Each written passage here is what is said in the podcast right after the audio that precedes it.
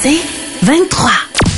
Un condensé des meilleurs moments de Debout les comiques en format balado.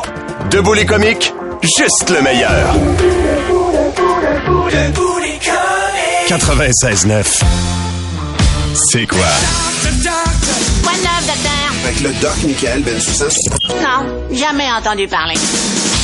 6h57, il y aurait de nouveaux traitements 1 dollar pour traiter un sujet dont on parle peu, mais qui pourtant touche beaucoup d'entre nous. Ce que moi j'appelle des pierres aux reins, mais que le docteur Michael Bensoussan appelle des calculs rénaux. Salut doc!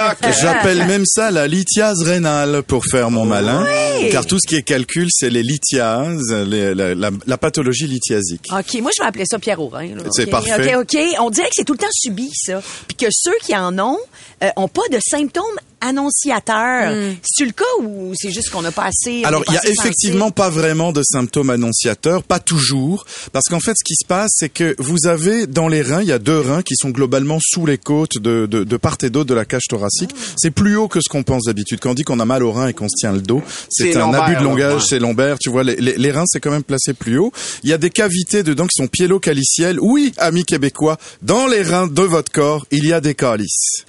Absolument. Donc, parce que c'est en forme de calice. Donc Ah les oui, cavités hein? piélo-calicielles qui vont aboutir sur les urtères qui eux-mêmes vont se pluguer sur la vessie. Bon, quand vont se former les calculs, qui dans 85% des cas sont des calculs à base de calcium, qui précipitent avec de, de je, je, je, je sais qu'on a des auditeurs qui sont chimistes, avec de l'acide oxalate, c'est de l'oxalate de Ça calcium, voilà, ça c'est fait.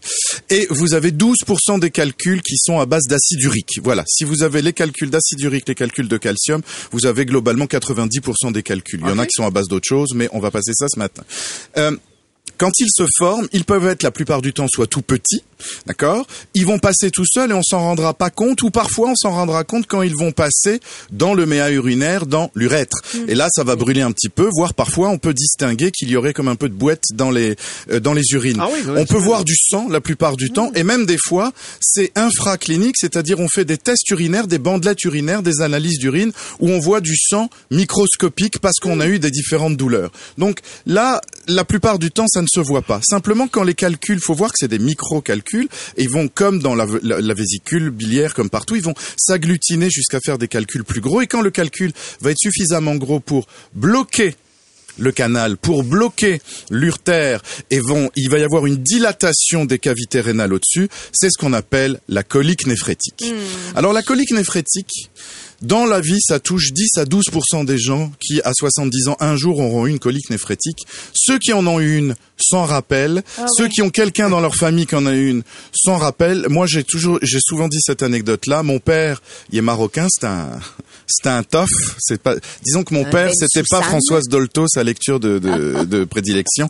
Il a pas, c'est vraiment, Il était rough. voilà, il était rough. Et mon père, je l'ai vu pleurer deux fois dans sa vie. Quand il a enterré ses parents et quand il a eu une colique néphrétique. Ah ouais. Ah, C'est ouais. une douleur insupportable. Moi, j'ai vu mon mari en plein milieu de la nuit me réveiller pensant qu'il était en train de faire une crise cardiaque tellement il avait des douleurs incroyables. On est parti en ambulance. Ça, c'était vraiment Absolument. intense. C'est une douleur terrible, la colique néphrétique, parce que c'est dû à la dilatation des cavités rénales qui ne s'évacuent pas.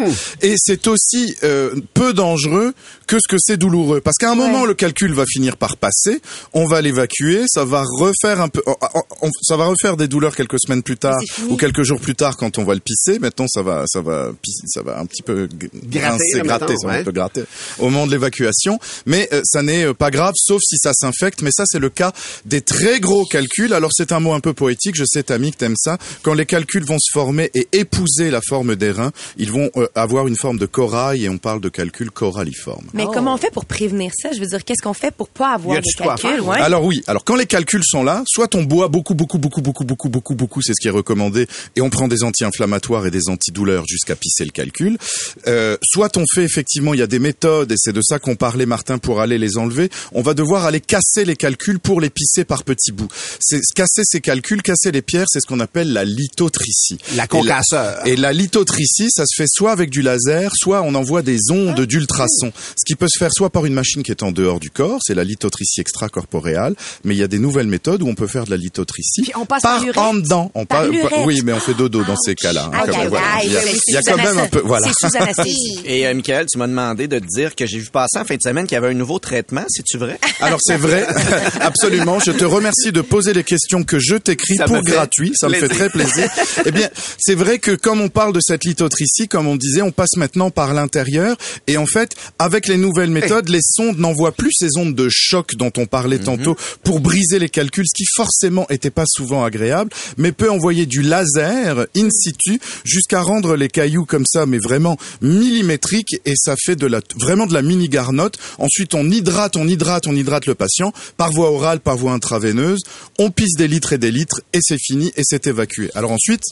Il y a effectivement la question que j'ai écrite aussi euh, pour- de la prévention. Alors la prévention pour le, le calcium, ça va être de prévenir euh, l'hypercalcémie. Il y a énormément de conditions et de pathologies qui peuvent ça. donner l'hypercalcémie, donc il faut traiter cette condition, que ce soit une sarcoïdose, une hyperparathyroïdie. Il y a les médicaments pour ça. Il y a des médicaments qui font baisser le calcium, qui sont notamment des médicaments qu'on donne pour l'hypertension. Là, on les donnerait pas pour l'hypertension, mais pour faire baisser la calcémie.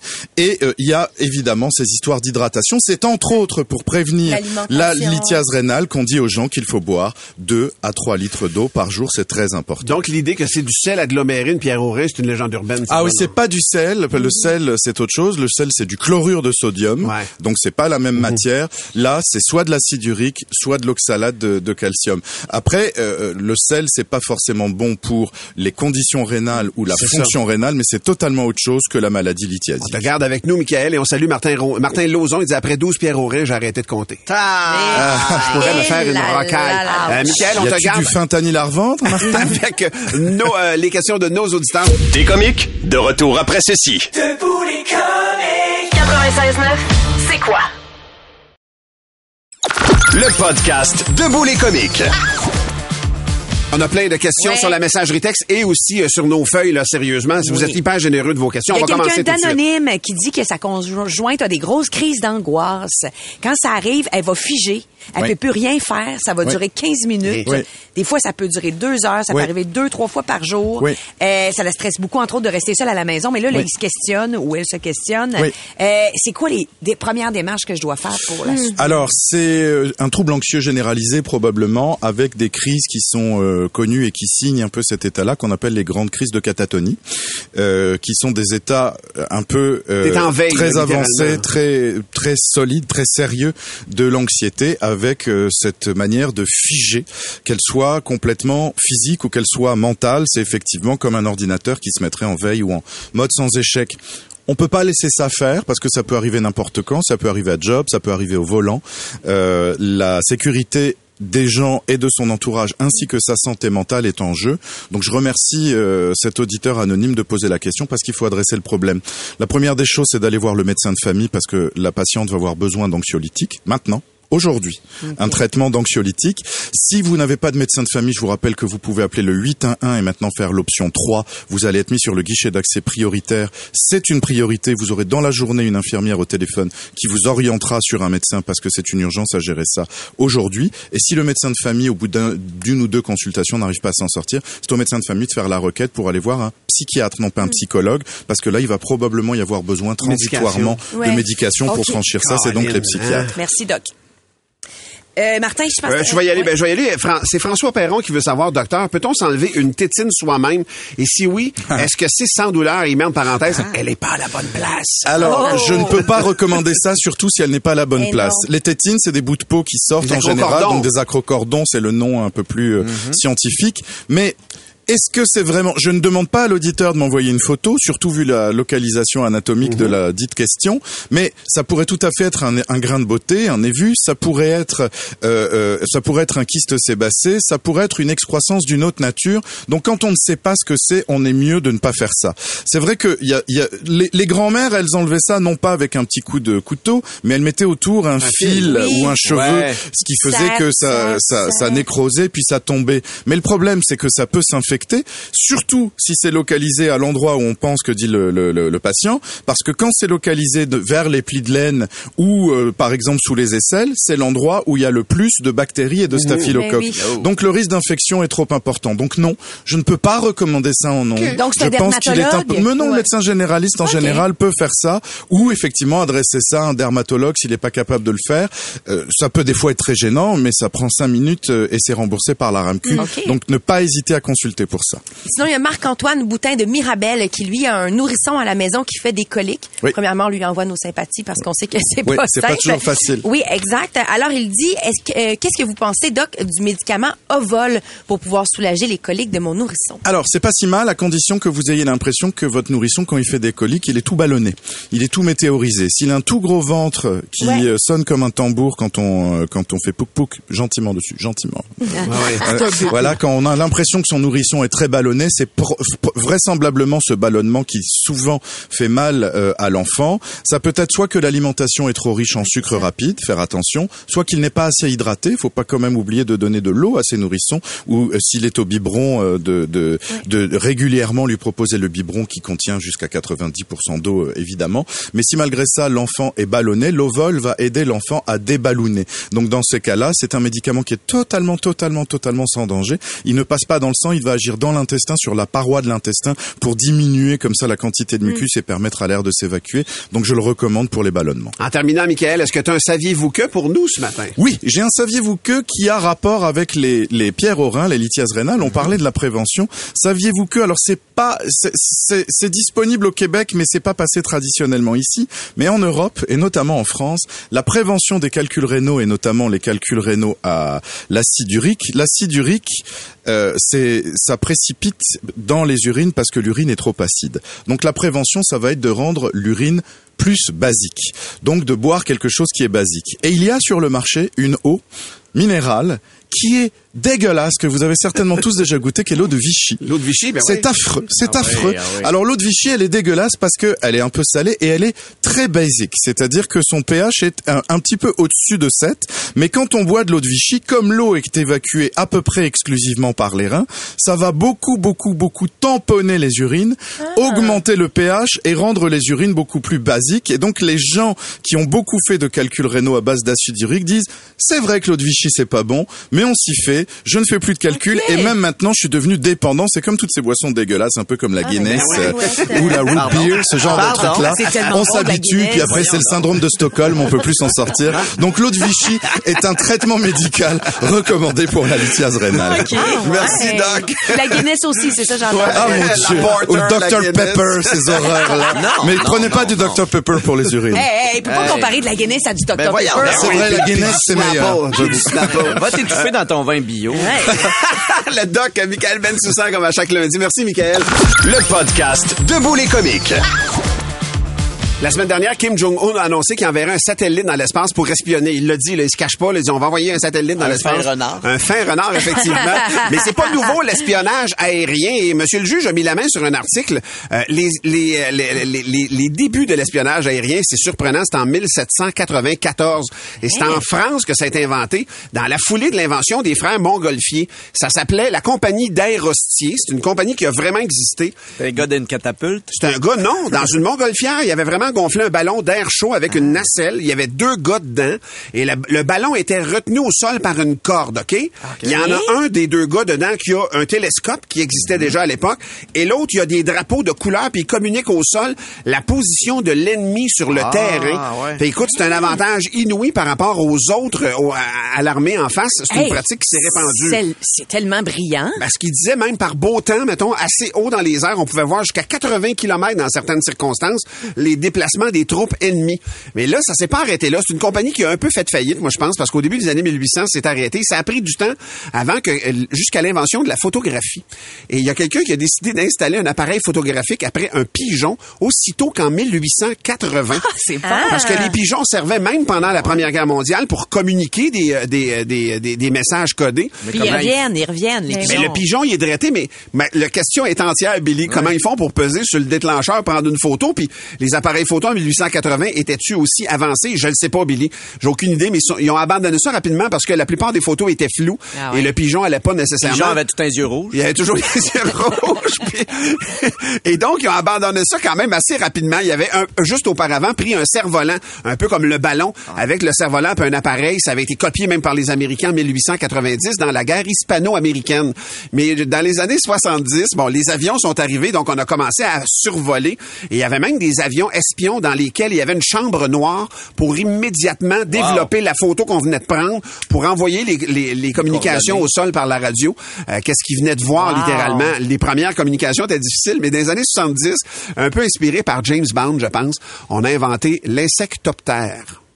L'insectoptère, c'est un appareil, c'est une libellule robotisée, ok, qui servait à l'espionnage. C'est un drone? Ben, c'est un mini drone. Avant, avant l'invention des drones, ils ont fait comme, OK, hey, ça, c'est brillant. C'est tout petit. C'est une petite libellule qui va se déplacer, puis à un moment va arriver. Ce qu'ils se sont rendus compte assez rapidement, malheureusement, faut vraiment pas qu'il y ait de vent.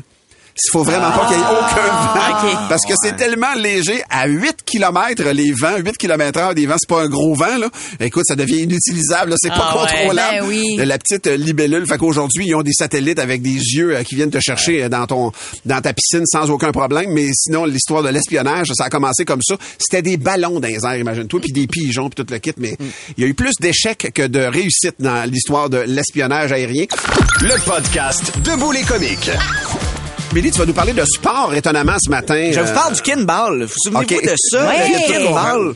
Euh, le gros, gros ballon, euh, il était rose, là. Le Euh, ballon de kinball, comme C'était vraiment le... Non, non, mais c'était, c'était pour ceux qui comptent, parce que J'ai jamais joué à le ça. sport est en déclin, mais à, à notre époque, c'était très populaire. Moi, je viens de Thérèse Martin, il y avait même, Mm. euh, euh, je pense que c'était une option ou je sais pas quoi, mais il y avait beaucoup de gens qui jouaient à ça. C'était très Ouais, populaire. moi aussi. Moi, j'avais pas joué à ça parce que déjà, un, un petit ballon, je suis comme, wow, ça a l'air pesant. Fait qu'imagine le gros, gros, gros, gros ballon.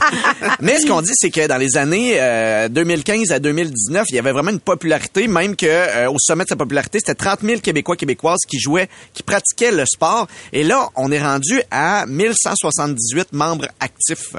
Et quand on est rendu dans le 178, c'est qu'on les a comptés. Ouais. Ben oui. c'est qu'on est vraiment dans un déclin et euh, ben là ce qu'on explique c'est que le sport c'est comme pas euh, Renouvelé. Ouais ben ils ont eu de la misère à rejoindre les gens dans le début il était, il était Ouais. tellement populaire la fédération que ils sentaient pas le besoin d'aller recruter d'autres mondes et là tranquillement ben ils sont disparus un peu des écoles. Et la pandémie aussi a pas dû aider. T'as déjà, tu sais, je sais pas, des gens qui, qui, qui s'impliquent dans le sport. Puis là, la pandémie arrive, c'est difficile après ça de les ramener. Si... On a de la misère à renouveler aussi les entraîneurs. Euh, on parle aussi du budget. Euh, ça a l'air niaiseux, mais pour que les jeunes jouent, mettons, dans un gymnase, souvent, faut que tu te pitches à terre là, au, au kinball. Ben ouais, fait que ben ça ouais. te prend des genouillères. Fait que là, il va falloir que tu débourses pour les avoir, pour ça, que ben tu ouais. les laves, que tu... Fait que... Mais là, ils essayent de re- renouveler leur... Pourquoi? Ça peut mourir aussi comme sport, honnêtement. ça- Ben non, mais je pense que c'est un beau sport d'équipe. Moi, j'ai j'ai jamais joué, mais à ce qu'on m'a dit, c'est vraiment le fun. Puis tu sais, t'as de la compétition aussi là-dedans que tu Oui. peux avoir. Euh, euh, L'objectif de la fédération, mais c'est attends, mais d'avancer. si c'était si le fun, tout le monde jouerait, tu comprends ça? Ouais, mais Ouais, si mais le monde arrête que- de jouer, il y a aussi parce que c'est fuck all, là. Mais je pense Mais que ce sport-là pas. a beaucoup Euh, fait rire. J'aime, euh, j'aime que tu joues l'avocat du diable. Ben, je suis mais- un peu l'avocat du Ouais, diable, mais, mais- si c'était si fantastique, il y aurait 14 ligues, là, tu comprends? Mais je pense qu'il y a beaucoup fait rire parce que, tu sais, je veux dire, c'est quand même cocasse, un gigantesque ballon, puis tout le monde qui se pitche dessus. Mais je me rappelle avoir joué au primaire au kinball, puis trouver ça extraordinaire. Ouais. C'était vraiment vraiment particulièrement agréable. C'est un rythme fun aussi Oui, pour, euh, exact. ouais. Même que de, de, de, de, de me faire rappeler que ça existe, me demande si ça, ça me tenterait pas d'y rejouer. Ben, ils t'attendent, Valérie, pour faire euh, Ben oui, le repartir 60, la ligue. 1179. Ben, je trouve ça cool. Mais Bon, là, Martin, Nancy, Nancy, elle me ramasse. Arrête, Martin, c'est tripant, ce ballon, là. Oui, c'est le Ouais. fun, mais je veux dire, Martin, tu sais, je veux dire, on peut jouer au soccer, là, là, là. Tu, tu trouves un ballon, à la limite, on se met une boule de papier en moton, on peut réussir à jouer au soccer. Réussir à jouer à Omnikin, ça prend de l'organisation. C'est vrai. C'est plus complexe que euh, le petit soccer au coin d'une rue ou le petit basket sur, sur le coin d'un Mais panier. là. Laurence, j'ai arrêté de jouer au kinball parce que les gens riaient de moi. Ben, c'est ça. Exact. Moi, je pense que c'est le comme... donjon dragon du sport? Je pense que c'est comme cliché un peu le kinball dû au gros gros ballon Ouais. duquel on se moque depuis très longtemps, là, tu sais. Ah Ben, ouais, écoute, hein? Mais non, mais c'est correct. J'ai l'impression que c'est pas cool. Ça, ça, ça- il me semble, j'ai pas tendance à penser qu'on choisit un sport pour la perception que ça donne aux yeux des Non, autres. pas mais, mais peut-être. Mais non, mais je, je, je dis ça, je... Ben, Depuis que je tire à l'arc, moi. moi, j'ai lâché le patinage artistique parce que je me On faisais m'appelle regarder est allé chercher le sport le plus, euh, le plus risible. C'est noble, le tir à l'air. Mais Voyons. Ceci dit, ceci dit, je ne juge pas d'un sport. Parce que je ne juge pas d'un sport parce que si tu t'impliques pour vrai dans un jeu sans tricher, tu vas trouver un fun pour vrai. Mais ça peut Ben juste oui. être bon de faire du sport en général. Bref, la fédération. Sauf a- le kinball. Ça charme. Il est déjà en terre, le Ball. Non, je l'ai, Martin. T'es cliqué dessus. Mais euh, la fédération veut amasser 250 000 dollars pour peut-être euh, fournir du matériel, puis former des entraîneurs, puis redonner Ah oui, un hein? petit, un petit Mais oui. euh. Puis Martin, je veux dire, on se mentira pas avec tes gros, gros doigts, là. c'est le meilleur ballon pour toi, là. Absolument. ce que t'appelles du ballon chasseur. Oui, c'est ça, exact. Puis ça ferait contraste avec la petite, petite balle de golf. Ouais. Vraiment, il y a quelqu'un qui dit est-ce qu'il y, a une- est-ce qu'il y a une ligue professionnelle de ça? On a notre réponse. Euh, mais je pense que oui. Je pense que pense la compétition, oui, oui. Non, non, mais la sérieux? tag en a une ligue. Fait que, tu sais, c'est- Ouais, le ballon chasseur aussi. Le kinball est quand même structuré, puis Ah euh, oui. il y, a- y y quelque chose de développé. Là. bon, Martin, il a juste envie de oui, va, mais non, on dirait là, qu'il tout ça. Il nous suit plus. Là, Jonathan, dis-moi, dans trentaine, j'adore le bowling. Mais ça se peut. Il y, a- y du monde qui rit de toi, Jonathan. C'est ce qu'il nous écrit. Ouais, Jonathan. Mars, le J'avoue que le bowling, ça a comme à cause des pierres à feu, peut-être. là. Ouais, mais À cause des pierres. sinon- Non, mais on dirait que ça a mal vieilli, le bowling, quand on en parle, alors qu'on sait que, c'est quand même un C'est sport... euh, fun. ben oui. Oui, mais c'est- à jeun, mais... Ah, mais c'est ça. C'est le fun comme divertissement en famille le dimanche après-midi, mais la Back à back. Ben oui. Ah, moi, j'aime assez ça pour être dans une ligue, dans une coupe de... Ah, J'ai hâte de voir la finale de kinball suivie de la finale du bowling. Kanan, Parle-moi c'est euh. On va écouter Wave in Flag. Tu parles de ce sport qui génère des milliards de dollars? Oui, oui, Ah OK. oui. Avec euh, un million de pratiquants au Québec seulement. Oui, oui, oui, c'est ça. ça décline, ça décline. C'est ça. T'es comique, de retour dans un instant. Debout les comiques. 96.9, c'est quoi? Le meilleur des comiques, sur demande. Hey, j'ai une bonne nouvelle pour vous autres. Les Américains ont dépensé plus de 40,5 milliards de dollars en cannabis légal cette année, Quand même. contre 24 milliards en chocolat. C'est là que je vois une bonne nouvelle. Voyez-vous, plus de cannabis, moins de chocolat. Ben. Ça, moi, ça me rassure. Hein? oui, parce que, je vous le dis, je sais de quoi je parle, le chocolat, c'est une drogue. Ouais, Et le problème d'obésité des Américains est comme l'obésité elle-même énorme. Ouais. Ça, ça va de soi. Donc, de voir que le cannabis prend plus de place, moi, je trouve ça rassurant. C'est rassurant aussi en ce qui a trait à la violence aux États-Unis. Quelqu'un de bien batté, là. ça a un peu de projet, là. Ouais. Tu sais, Je comprends ce que tu veux fait que, dire. mettons, la gang qui projette de rentrer dans une école pour créer l'horreur, euh, et on rentrera pas dans Non. les détails, mais ils vont tomber dans le sac de Doritos saveur pickle, puis ciao, le danger! le prochain projet, c'est un 2 litres de Dr Pepper, la gang, ouais, ouais. Pourquoi pas? Ouais, ouais. Allez-y. Je pense vraiment que les Américains ont tout intérêt à pousser encore leur consommation de cannabis. Allez-y, allez-y. C'est pas un, un poteux qui va voter pour Trump. Non. C'est quelqu'un qui se dit que ses valeurs sont à droite, à droite et droite vers le ciel. Rajoute un joint à ce monsieur-là. Il se fout pas mal de savoir si sa voisine croit en Dieu, si elle s'est fait avorter. Non, là, lui, il pense à une affaire. Où c'est qu'elle va? L'air qui passe par la hotte. Chill! Et il n'y a pas vraiment de programme de présenter Non. pour ça. Euh, Ça n'a rien à voir avec le politique. Non. C'est génial. Plus de cannabis, au, au- cannabis aux États-Unis, c'est aussi moins d'interventions armées dans les autres pays. Oh oui. Oui. L'armée va se dire, Eh, c'est pas de nos affaires. on va jouer à NHL. Oui, on joue à NHL. Génial. Allez-y, les boys. Puis, c'est super bon pour l'économie du Québec aussi. Nous, on fait du papier. Hein, ils vont en avoir besoin du papier à rouler. C'est vrai. On peut leur donner ça. Sans parler de la Dontar qui fait du carton. Ça, c'est des filtres parfaits. C'est vrai, Que tu places en accordéon. Ben oui. Hein? Faites ça. Puis au contraire, le chocolat, ça stimule. L'Américain moyen, il mange une mirage, puis il se dit que l'Irak, c'est à lui. Ça, ça crée. ben oui. Oui, il mange une caramel. C'est direct. Puis il veut trouver le secret de où est caché Ben Laden. Ouais. Ah, ben oui, la guerre en Afghanistan, c'est clairement né d'un roche de sucre, ça, là, là.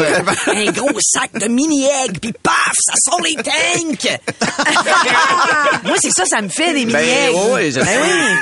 Puis toute la gang d'ados là, qui ont un fusil à la maison, ça se stimule au Red Bull Cherry Blossom, puis le cerveau leur roule à 300 à l'heure, pas des kilomètres, là, des 1000 à l'heure. Les fils se touchent. Cherry Blossom. Les fils se touchent. Cherry Blossom. Moi, je dis bravo aux Américains d'opter pour l'option qui les engourdit un peu. Ça risque de faire du bien à beaucoup de monde dans le monde. Et je vous laisse parce que j'ai une petite barre de chocolat à la menthe Ah non. à finir ce matin. Elle va encore sortir les tanks. L'Irak, watch-toi. Le meilleur des comiques, sur demande. Eh, Mais là, pour le moment, c'est le temps de vos jokes. Les. Francis Sapin de Saint-Badile Oh, le Grand, un toujours généreux, Ben envoie oui. des blagues. L'histoire d'un voleur qui entre dans une maison pendant la nuit et là il entend une petite voix lui murmurer "Attention, attention Dieu et Jésus te surveillent. Attention." Ah, il porte pas trop attention à ça puis il continue sa quête et ça recommence. Attention, attention Dieu et Jésus te surveillent. Dieu et Jésus te surveillent. Là, le voleur s'approche de où vient le son, il y a une cage et là il voit un perroquet. Il dit Hey, "C'est toi qui dis ça? C'est quoi ton nom, petit perroquet? Le perroquet dit Moi, mon nom, c'est Bacchus. Bacchus. le voleur éclate de rire. Bacchus, voyons, tu parles d'un nom. Veux-tu peux me dire quel imbécile a pu appeler son perroquet Bacchus? Et là, le perroquet répond Ah, C'est le même imbécile qui a appelé ses deux Doberman Dieu et Jésus. Dieu et Jésus. Hey, on continue avec euh, Marie parlant de Jésus. C'est quoi la différence entre Jésus et une photo de Jésus? Je sais Ah, pas. La photo de Jésus, ça prend juste un clou si tu veux l'accrocher. Oh, il était là. Un restant de Pâques. C'est une joke de Jessica Léonard de Saint-Jérôme. Ces deux gars, comprends-tu? Ils ont le droit. Ah. Et il y en a un qui est en train Ben, de donner de la chenoute à l'autre. Il dit Jean, pourquoi t'as fait ça, Jean, ta slack? Qu'est-ce que t'as fait là? Je comprends pas pourquoi. L'autre, il dit Ben, Pierre était là tout nu, devant moi, les seins airs qui pointaient. Explique-moi qu'est-ce que tu voulais que je fasse. Puis là, l'autre répond L'autopsie, Jean! L'autopsie! Oh, c'est glauque. Ah, ça va donner des frissons Ah, dans tout mon là. corps. Il était là, il était là. Mais non, mais hein, des fois, à job, là, ça se passe pas comme on voudrait. Nécrophilie. Nécrophilie. OK, moi, c'est une blague qui provient de Rémi Pelletier et ce n'est qu'une phrase. Mais elle est vraiment bonne, je trouve. Ah, non. Alors, c'est l'histoire d'un gars wise qui dit à sa femme Je te gage une fellation qu'on fera pas l'amour à soir. Wow! Ah, il calcule hein? odds. Ra- Rappelez-vous de ça, je te gage une fellation qu'on fera pas l'amour à soir. Je le prendrai dans mon équipe, moi. Oui, c'est ça. Hey, on a tout le temps d'une petite vie. Ah ouais, Ah donc, ouais. on va le prendre le temps, Hey, spécial, c'est une blague qui a été inventée. Inventée par Théo Lapierre de l'école Sainte-Martine en sixième Ah. année. J'adore. C'est le fils de notre metteur en ondes. Non! J'adore. Non! Hey, écoutez, c'est très drôle. Il a euh, inventé cette blague-là. Quel est le nom de la ville qui aime pas les B? Le nom de la ville qui aime pas les V, je sais pas. T'aimes pas B? T'aimes pas B? C'est bon! C'est bon! DJ, DJ Rideau Min- Mini? Mini didgeridoo. Pour plus de tes comiques, écoute 96.9 C'est quoi du lundi au vendredi dès 5h25 ou rends-toi sur c'est quoi.com. C'est 23.